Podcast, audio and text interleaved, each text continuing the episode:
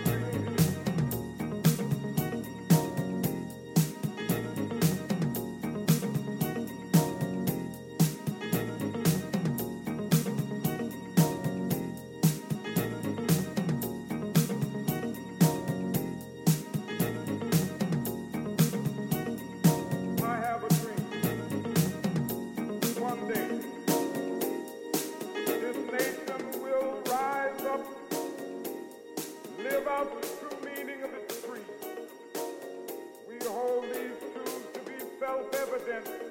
that all men are created